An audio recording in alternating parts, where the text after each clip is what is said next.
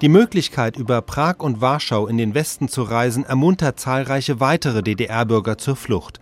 Am 3. Oktober kommt es in der Prager Botschaft zu dramatischen Szenen. Rund 250 DDR-Flüchtlinge sollen heute Mittag die Polizeisperren an der bundesdeutschen Botschaft in Prag überrannt, die Botschaft gestürmt haben. Walter Tauber in Prag, Sie kommen gerade vom Botschaftsgelände zurück. Was können Sie darüber erzählen?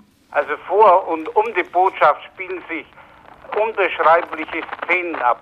Der kleine Platz vor der Botschaft, vor dem Lobkowitz-Palais, ist voll mit Menschen, voll mit Flüchtlingen aus der DDR, die noch in die Botschaft wollen. Die Tür der Botschaft ist geschlossen.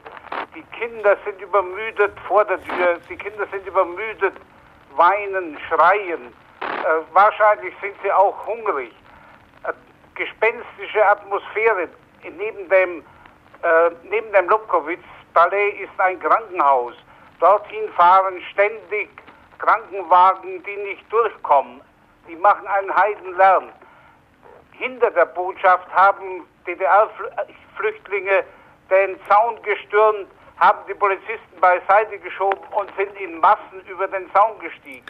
Neben dem Lobkowitz-Palais ist eine etwa drei Meter hohe Mauer.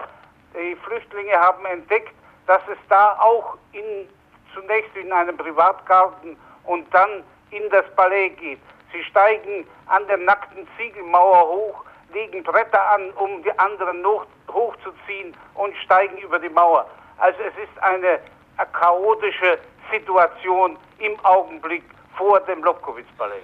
Die Agenturen berichten, es soll bei diesem Sturm auf das Botschaftsgelände beim Klettern über die Zäune auch Verletzte, möglicherweise Schwerverletzte gegeben haben. Können Sie dazu was sagen? Ich kann das nicht bestätigen, aber ich würde meinen, das wäre eigentlich verwunderlich, wenn es keine gegeben hätte die sind über die äh, Eisenstäbe gesprungen, sie sind da hängen geblieben. Sie haben das Gitter, das die Polizei aufgestellt hatte, niedergetrampelt. Sie sind gefallen, sie sind von der Mauer gefallen. Also ich könnte mir gut vorstellen, dass es da sogar Schwerverletzte gegeben hat. Ich weiß es aber nicht.